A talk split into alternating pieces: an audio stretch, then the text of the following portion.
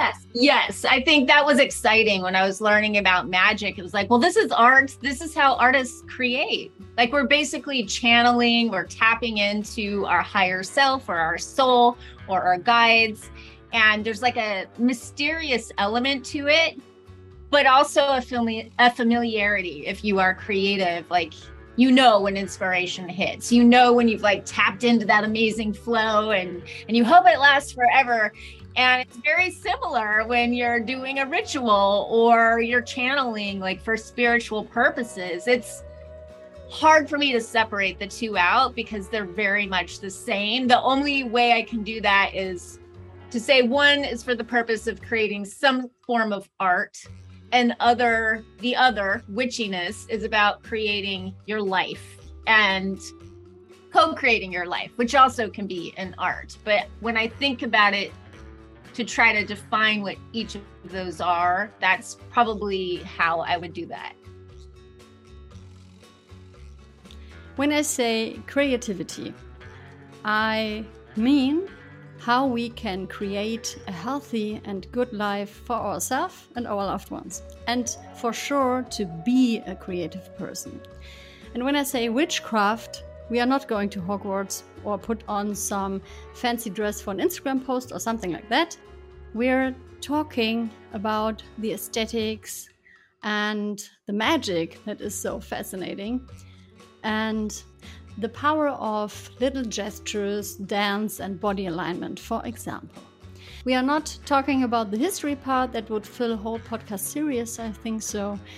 Um, so, everything we talked about is hopefully accessible to you in your everyday life. Welcome to Lebenskünstler. This is a podcast for creativity, spirituality, and healthy lifestyle. My name is Silke Verheyen, and this is the first English episode. And I'm very excited because I'm German. Maybe you can hear that. This is an interview. I talked with the remarkable Joanna DeVoe. She's doing my favorite podcast, Former it was called Hippie Witch, now it's called The Joe DeVoe Show, and it was an honor for me to talk to her. During the interview, she was sitting in LA during the midst of the day and it was very hot, and I was sitting in the south of Germany next to the Alps, and it was already bedtime. My husband and my baby were just in bed, and I was doing this. And now I wish you a good time with this episode. I'm gonna start melting through our conversation. It's very hot. Yeah, it's hot here as well. It's like uh, so hot, and my baby was like always on me the whole day. Oh no, yes, that would make it much hotter. It was like wow, wow, wow. he likes it very much. So what to do? It's like yeah. Uh, being a mother in the first time, especially in the first time, it's so important to give them all this uh, body touching. Oh my gosh, it's so important and it's yeah. precious. Like you can't get that time back. Yeah, you're a mother as well. Um, your son is yeah. how old now? 28. 28. Okay. Yeah. but you remember this time pretty well. Oh my gosh, you never you never forget it. Yeah, no. That's they grew up and they stay little in your mind, I think. okay. Yeah, cool.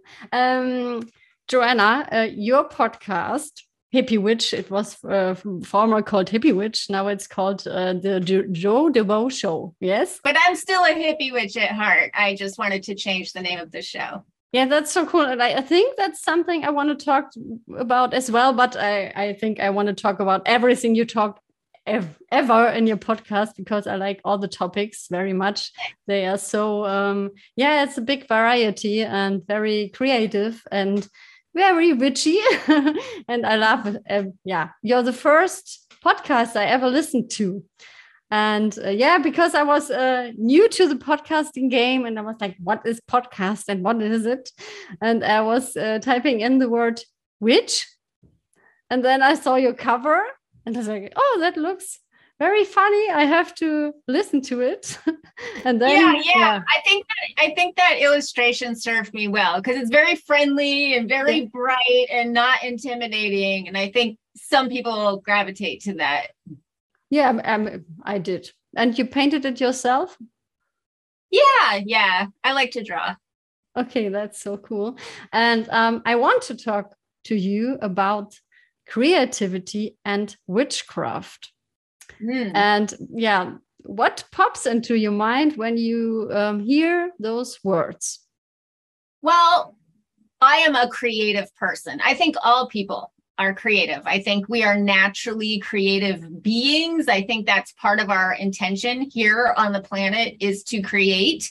But there are those of us that identify as creative people and that other people would identify as being creative. And I am definitely one of those. I have been one of those my whole life. And so it was natural, I think, that I would very slowly, I went through many iterations, but gravitate toward witchcraft because that is a very creative spirituality. It's about co creating with life, with everything around, that's around you, with nature, with your circumstances, with the energy you have within. And then, as within, so without, with the cosmos. It's very, very creative. And so, it makes sense that that's kind of where I would land as a spirituality. And then, really,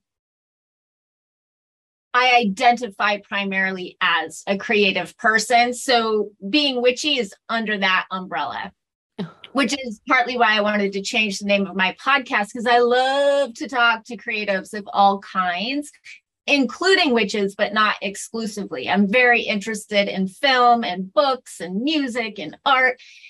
And I love a dreamer. I love somebody that has like a creative dream in their heart, or they're just creative and they want to make a living being creative and they don't really care what shape that takes. I love to talk about their journey and you know maybe pick up some tips but just expose them to other creatives so we can support each other and lift each other up and look at different ways of being a creative person in the world mm-hmm. yeah that's that's very nice it's uh it's one reason why I love your podcast so much because um, I'm a creative person and I, yeah, I do witchy things, rituals, and yeah, it's so important to um, channel the energies and focus them on something. And I think that's uh, the same with art, or what do you think? Yeah. Yes, yes. I think that was exciting when I was learning about magic. It was like, well, this is art. This is how artists create. Like we're basically channeling, we're tapping into our higher self or our soul or our guides. And there's like a mysterious element to it, but also a, fami- a familiarity if you are creative. Like you know when inspiration hits. You know when you've like tapped into that amazing flow and and you hope it lasts forever. And it's very similar when you're doing a ritual or you're channeling like for spiritual purposes. It's hard for me to separate the two out because they're very much the same. The only way i can do that is to say one is for the purpose of creating some form of art and other the other witchiness is about creating your life and mm-hmm. co-creating your life which also can be an art but when i think about it to try to define what each of those are that's probably how i would do that mm-hmm. Yeah, I understand. And um, tell us something about your journey as a creative person with your podcast, for example, or how do you do the things you do? And um, for example, when you have so many ideas, I think creative people always have ideas mm -hmm. for a podcast, for anything you want to create. Uh, how do you choose what to do? Because I I, I, for example, see so many creative people struggling with what to choose. On which train should I hop now? yeah, I mean, I think it depends on your intention. I think if you want to have a career and you want to be extremely successful or prominent in that career, it's useful to pick one lane and stay in it until you've established a relationship and then you can start to branch out from there. Once you have a reputation once your income has stabilized. But before that point it's really best to choose one thing. And i think something that helps is just to tell yourself this is a chapter. I'm choosing this for this moment. And all these other things that i'm interested in i can get to them as well knock on wood you know, as long as I live a long, healthy life, I will get to it all. But right now, I'm just going to do this one thing and really like focus on this chapter. And then it can be helpful to keep a kind of ideas journal so you get to satisfy and exercise the part of your brain that's like, but, but, but, but, what about this other thing? I'm really passionate about this. Like you can capture it in a journal and just kind of make that promise to yourself, like, yes, I hear you. I get that this is important. We're going to keep it in this book, nice and safe. To, and that does satisfy for me. It satisfies that part of me. But what I find is I often don't circle back. I I often move on, you know, and lots and lots and lots of ideas fall by the wayside. I have a public career as a creator, as a content creator. It goes beyond podcasting because I create audio journeys and programs and ebooks and a variety of things. I started on YouTube before I moved into podcasting. So I might be just categorized as a content creator, but I also have, I'm a writer. I'm very consistent with that. I've been doing that as an adult. I started like taking that seriously in my early 20s and I'm in my late 40s now. So I have that as my passion and I have a lot of stamina and long-term vision. I will like chip away at a project for a long time, kind of in the cracks. And that helps me feel on purpose because sometimes content creation doesn't. I enjoy connecting with with an audience and with a community. I love that aspect of it, but also content creation can feel so disposable. And it's gotten more so every year. It gets more and more disposable and people are just missing what you're creating or as they used to consume everything now there's just too many people creating for that to happen except for maybe people that are just really diehard awesome fans. And you know who those people are. You always know who those people are. But for the most part, every year the market gets more and more saturated. And so your work starts to feel disposable. It's like, well, what have you done for us lately? You're like, I made a video yesterday. And they're like, that was yesterday.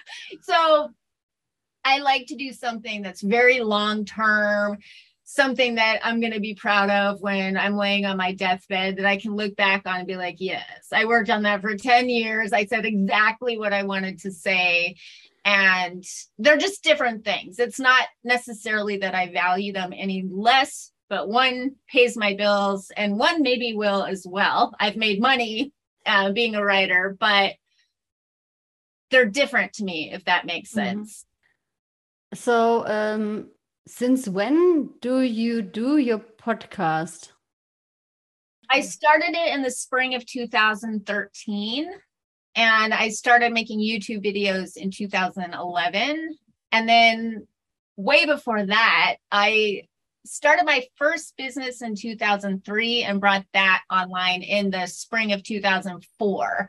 So I've had many different lives on the internet. yeah, but you and always. Hmm? Oh, go ahead. I was going to say there's a through line well i am the through line that connects them all but also it's kind of an evolution like what i started doing in 2003 you can still see hints of that in what i'm doing now. It's just kind of the evolution of a content creator. Yeah yeah i i understand what you mean. And um you what do you when you say you're a writer um do you published anything um for like when you say you write like for 20 years like a book yeah. or something?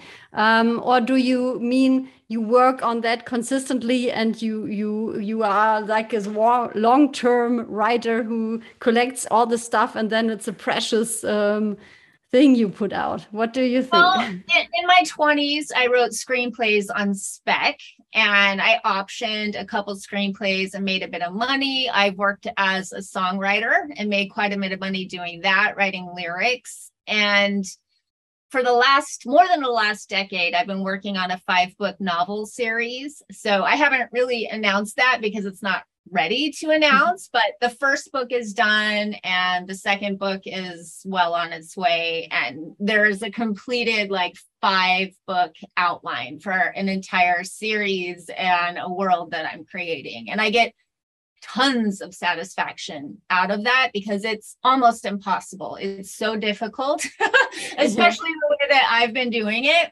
I will tell you my lead character is a tarot reader and that there are witches involved. So it's very much on brand. Like people will not be surprised to find out what I've been writing.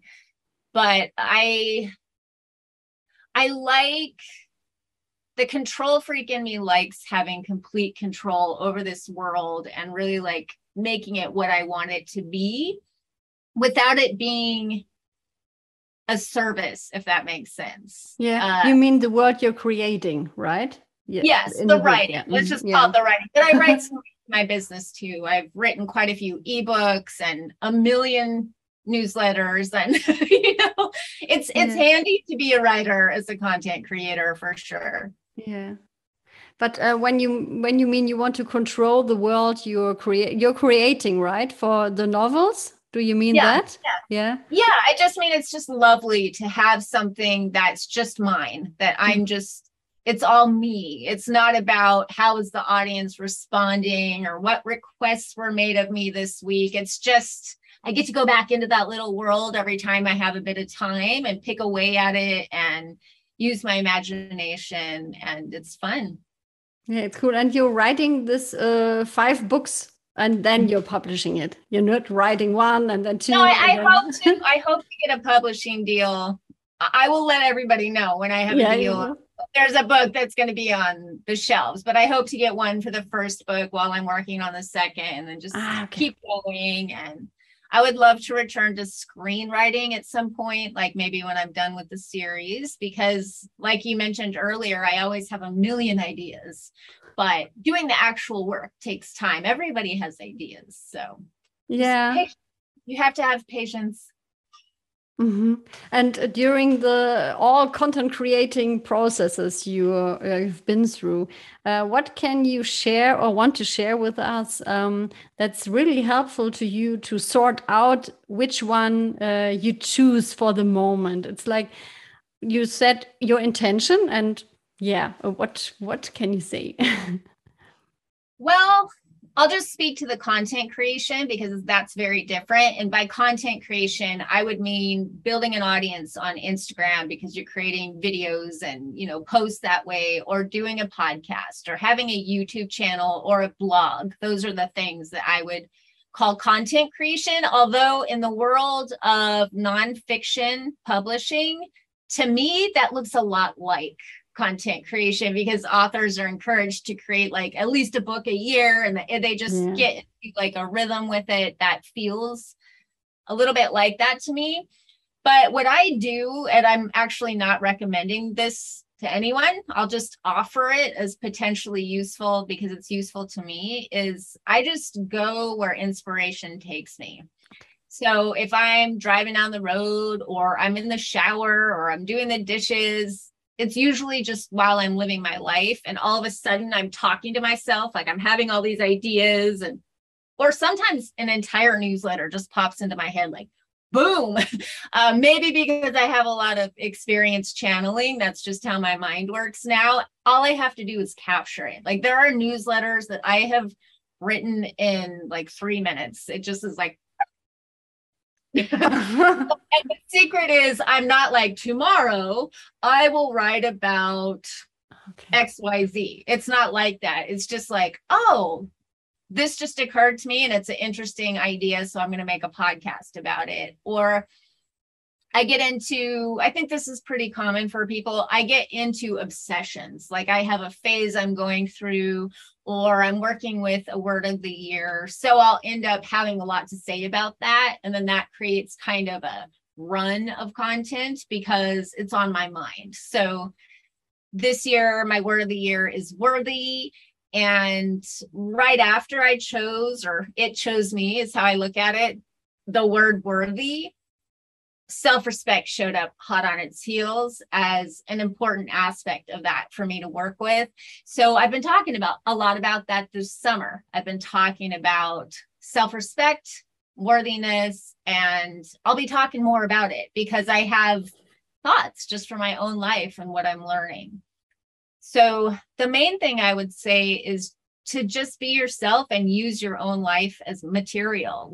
Use your own observations, and don't be afraid to be vulnerable. You don't have to be perfect. You don't have to have it figured out. You just have to be honest in sharing where you're at in the journey and what you're learning.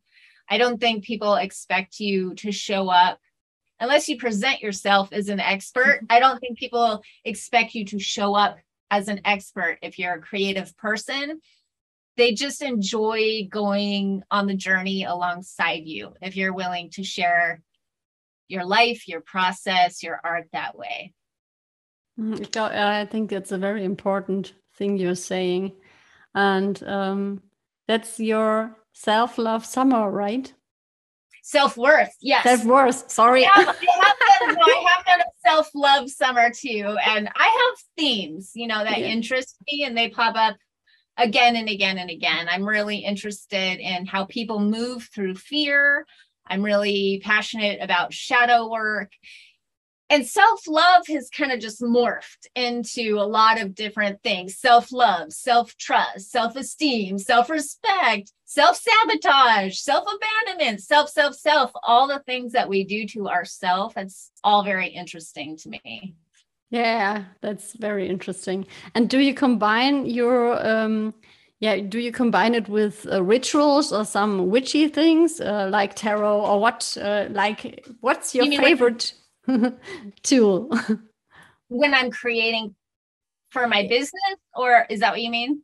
Mm, uh, both for your personal life or when you have the worthy, um, like that's your oh, word of the year. Um, do you paint something or is there anything you use for um, like clear clearing your mind clearing your body your aura or whatever?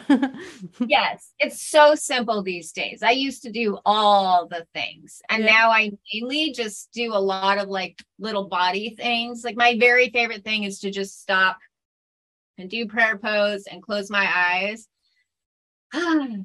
and just come back to myself for a minute it cures so many things that ail me like sometimes I just get an unidentified like sense of dread or worry or panic or anxiety. And so that's just like, whoa, come back. You know, it's that kind of thing.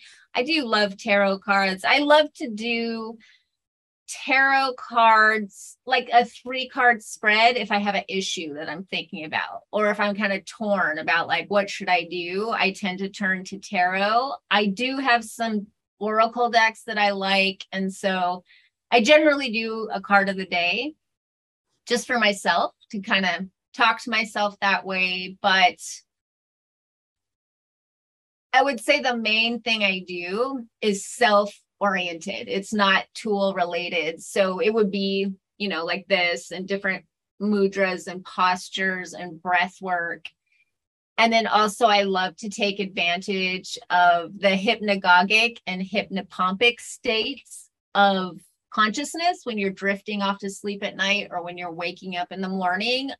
I always grab that time and do something fun and interesting with it because you can really access your subconscious mind when you're in that state. And so you can you know use your imagination to heal old wounds to reprogram old memories not that you're changing the memory, but changing your emotional reaction to it. You can do that when you're drifting off to sleep. You can set an intention for maybe how you want to dream or what you're releasing while you're sleeping. And then when you wake up in the morning, when you're still like groggy and you're not entirely awake, that's an amazing time to do visualization and to work with your subconscious. And I just do a lot of what I call witching on the go because I am a single mom with a 28 year old son with autism, who I am the sole caretaker of, in addition to raising a bit, uh, raising a business, running a business, and taking care of an over 100 year old home that is constantly falling down around me, and then being a writer on the side.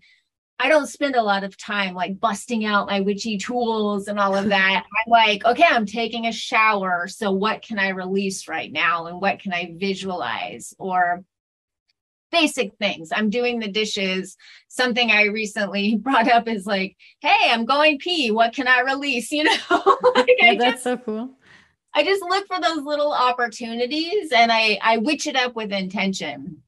Yeah, I think you embodied all the stuff you you tested um, over the years, right? Mm-hmm, like uh, mm-hmm. what's what's uh, sticking to you, what feels good. And the thing is, I think um, in the beginning we always think we need more stuff yeah. for for a ritual. fun. This stuff is fun too. Yeah. That's right.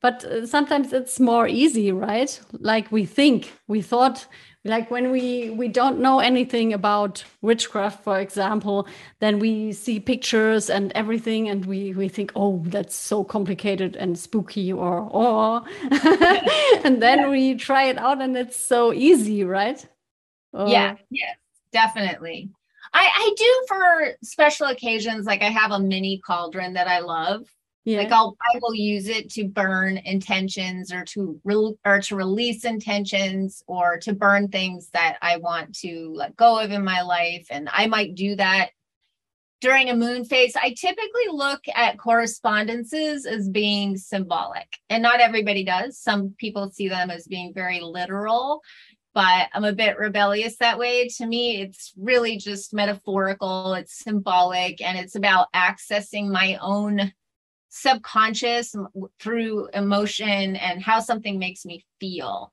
So if I have a reaction when I respond to the color green in a certain way, it might not necessarily align with the index in the back of a witchy book of correspondences. It it's really based on my own associations and how I respond to a thing.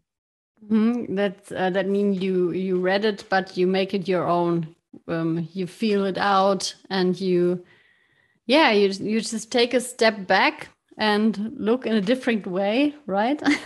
Yeah yeah. What about you? What, what about me? What i do? Yes yes yeah. How do you like to do a bit of witching on the go maybe? I know you're a mom too. Um yeah i'm a fresh mom. It's like a two months old baby now um, but um, yeah, I think for me it's very important to um, take my shoes off and walk on the grass, for example, when I when I think I'm too much in my head when i uh, yeah when i'm overdoing anything because i'm overdoing my my thing is i'm overdoing very many things and yeah. uh, have to put me down you know? Like grounding techniques are very good for me and my body like stomping on the ground and uh, using my voice to um, yeah let it out. And i think that's something which is very quickly like i'm, um, i did an um, education as an actress. It's long it's my first um, my first uh, yeah my first profession is um, being an actress. So i learned to do it with my body. And I think that's a very witchy thing when you do something with a very, yeah, with very big focus, like intention, and you put mm-hmm. all your energy into it. It's like very powerful.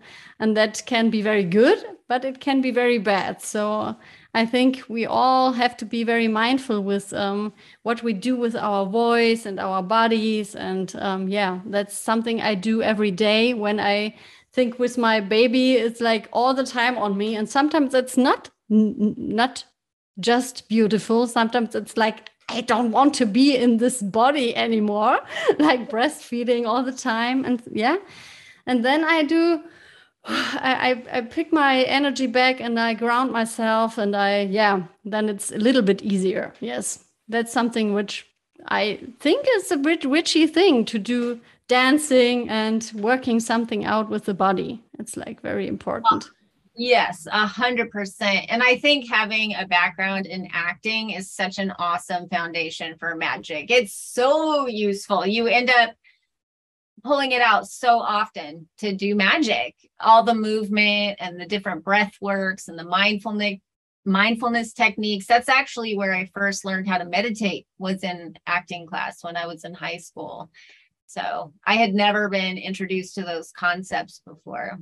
And you'll see a lot of crossover too. A lot of people in the arts are interested in the occult, and it kind of just goes like that. Yeah, it's so cool. That's what mm-hmm. I was thinking about talking to you with creativity and witchcraft because um, I think both is so. Yeah, um, it's so familiar when you look at it, right? Yeah. Yeah. And it sometimes I refer to it as the art of spirituality, witchcraft, or the craft of it because it's crafty. You can see the way that people express themselves. Some people are kitchen witches, and you can really see they take pride in their craft and it really becomes their art. Or people are green witches and they're like that with their garden. Or some people are really, really into like ceremonial magic or creating detailed rituals and crystal grids. And it's fun to see the variety and the diversity of people that identify as witches or occultists. You'll start to see a lot of creativity come through. And just from knowing so many different people online, I know a majority of them, I would say, do something creative either as a hobby, like a passionate hobby, or as a profession. They're writers, they're creating ritual tools, they're actors, they're musicians. There's so much crossover. Mm-hmm. Yeah, that's so, yeah. And what would you say is the most important learning as a creative person for you in your journey till now? Oh my goodness. I don't know how to answer that. There's too many things. The most important learning. Hmm. Can we narrow it down a little bit? Yeah, you can. Uh, we can. And, do you need another question from me? Yeah, like uh, you have a more like can you refine it down? When you to- when you have maybe you maybe you didn't have it, but uh, the fear of letting something out which you want to create but hmm. it feels feels very vulnerable to you because it's so precious to you. Um, in your experience, is there something that you did um, which you yeah which helps you doing it anyways? Yeah, you know what's interesting? That a story comes to mind when I hear you saying that. I used to work at Warner Brothers on a TV show called What I Like About You. And everyone, like down to the lowest ranking PA on up, was super creative. So, you know, people at the entry level usually are writers and directors and working their way up the industry. And there was a director that I was, you know, we were peers. We were both, you know, very low down on the totem pole, but he was making film and as a director and i really respected and liked him and he liked my screenplay that i had just done at the time and so we were going to collaborate and i was writing a short story a short screenplay for him to make a short film. And everyone in the office ended up loving it and he loved it and then it didn't end up getting made. But before that when it was done the day that I was going into work to give him the script, I could not move. And this was not based on a thought that I had. I just had a lot of anxiety. I did not know at the time that I had post traumatic stress disorder and so often my body would react but i there was no thought in my head. I wasn't like i'm so nervous to bring this script to work today. It wasn't like that. It was just my body gave out on me and i literally collapsed on the ground and could not breathe and could not function. And somehow i like found the wherewithal to like make myself stand and get to the door and drive there but it took enormous willpower and that's related to so many other things. I had agoraphobia for a period of time where I was afraid to leave my house, and it felt very much like that. Like I would literally be on the floor, like trying to climb to the doorknob. And it's fascinating because I have so much willpower. I'm a very driven, ambitious person, but my body is like, this is not safe and so those two different parts of me had to like slowly over many many many many years this is why i can talk my face off about inner child work and learning to connect to your body and doing shadow work because it's all very mysterious and i've had to do it all to not have to live like that anymore but it's interesting how strong my will was because I mean, I would be shaking and unable to breathe and like physically devastated. And still, some part of me was like, just get to the office. So that is not something I cured overnight. That has taken years, decades to get to a point where I don't have a reaction like that. And also, I can tell when my body's like starting to freak out. I've got enough experience with it now to where I can recognize it very, very early. And then I can do some sort of movement or self talk to help calm my body down and re-regulate before it, it gets to the point where it's that dramatic oh okay that sounds uh, like uh, very much work to do you had very yes. much work to do with yes. your body yeah mm. and post-traumatic stress syndrome is it like um when you're traumatized like something and your body reacts like yeah. over yeah. years to it and you mm. don't know anything like when someone was in war for example is that that's the thing you're talking about right yeah yeah so not to get too much into the story but something happened to me let's see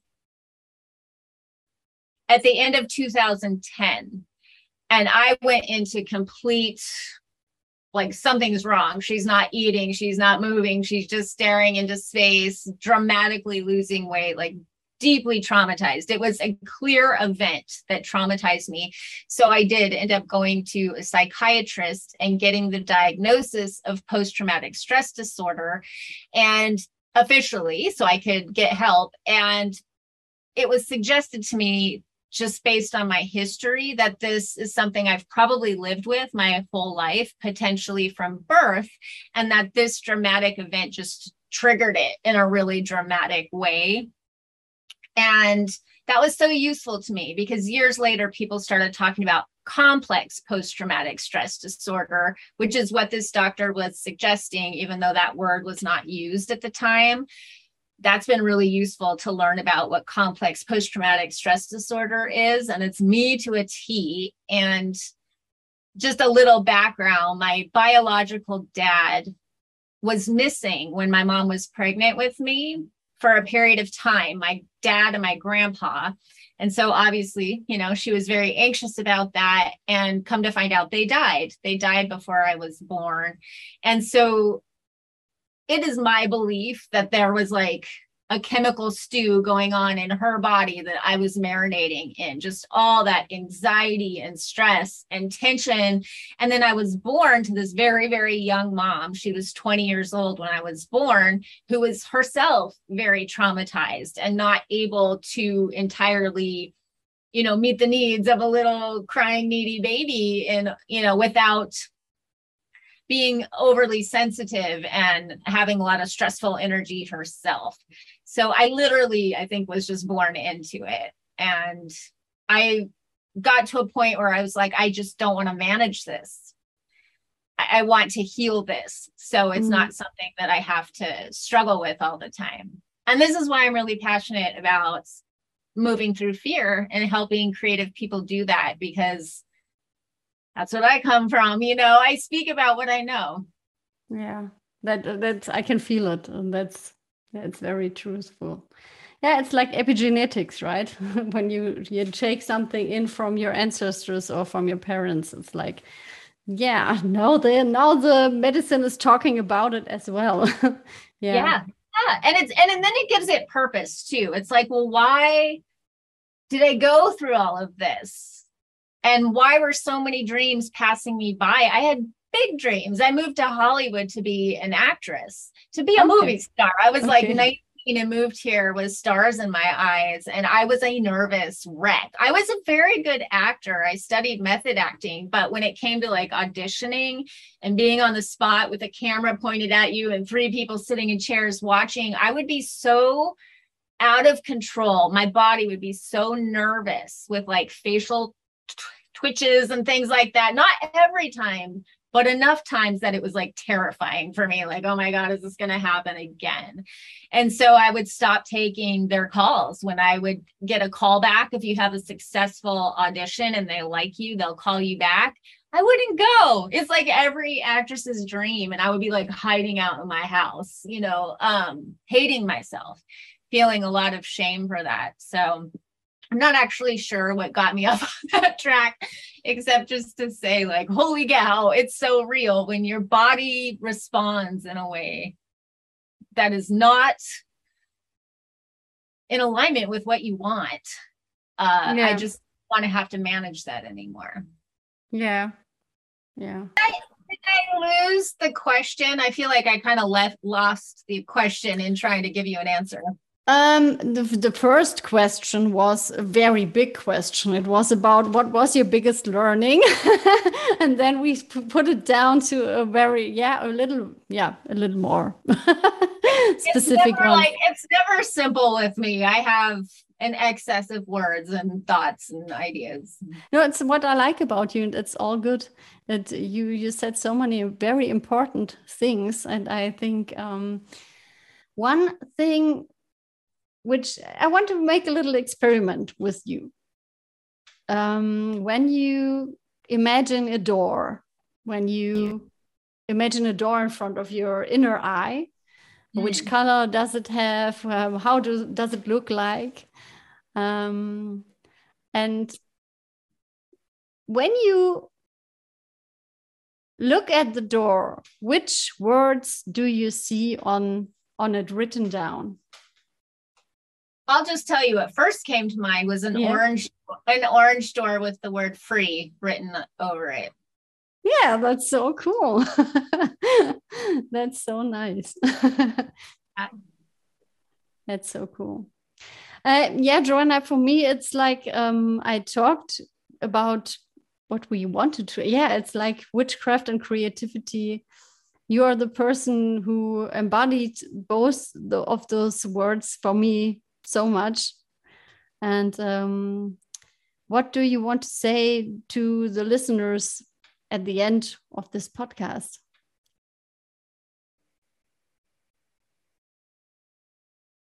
Don't be so hard on yourself and just take your path one day at a time and keep learning and keep creating and doing the best with what you have that day. And that might not always match what you had yesterday or a week ago. Just take the energy and the time that you have. If you're a really busy person, if you're a parent, if you work in a corporate setting and you only have like 15 minutes to do your creative your creative thing, make that time sacred. Light some candles, light some incense, play a little bit of plinky plunky music, and really give your all to that 15 minutes.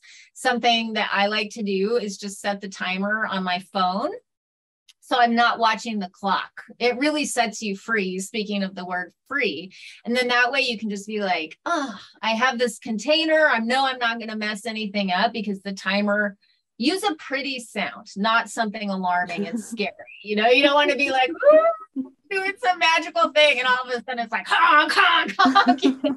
I choose like wind chimes or something plinky plunky, but it sets me free to just really get lost in those 15 minutes, that 30 minutes, that hour, whatever it is for you.